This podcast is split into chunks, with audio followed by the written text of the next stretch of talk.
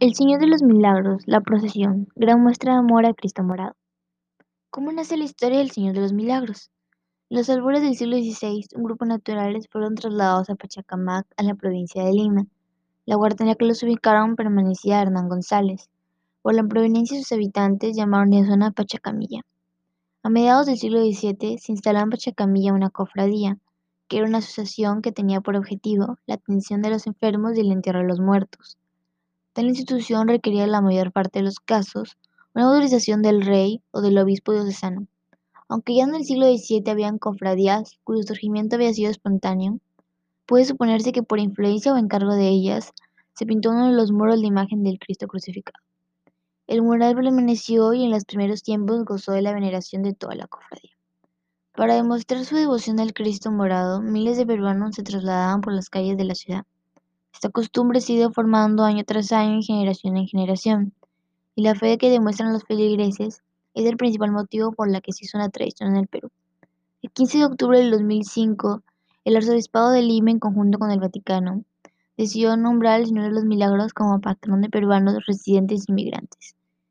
Esto ya que cuando los peruanos emigraban seguían con sus cultos en los países que residían, y así es como comienza la tradición de la procesión.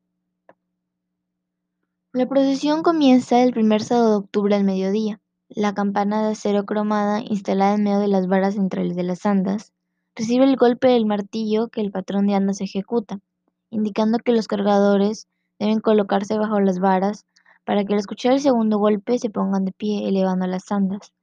Durante el recorrido, la imagen del Señor de los Milagros visita iglesias y monasterios y recibe el homenaje de diversas instituciones.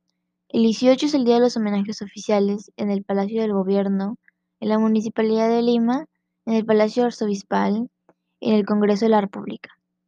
La procesión continúa el, 17, el 19 después de la misa celebrada cerca de las 6.30 de la mañana en las afueras de la iglesia.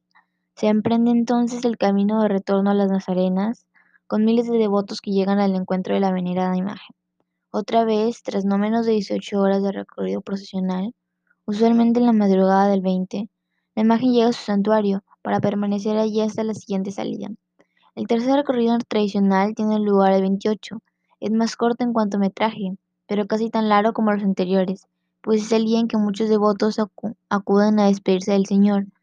Finalmente, los días restantes de octubre, desde las 6 de la mañana hasta las 9 de la noche, miles acuden a la iglesia para agradecer o pedir un milagro, para encontrar un momento de solas y paz para meditar y reflexionar.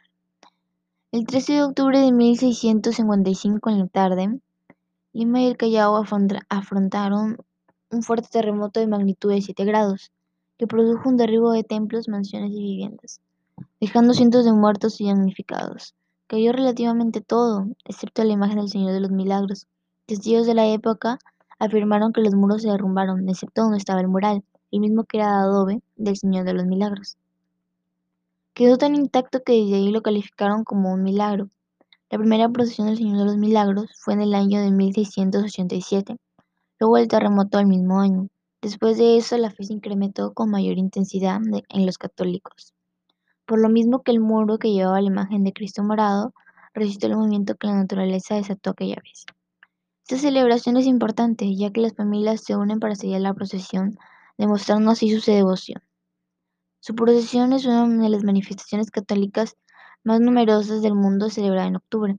Además, como ya mencionamos, forma parte de la identidad del país, siendo considerado como el patrón de los peruanos.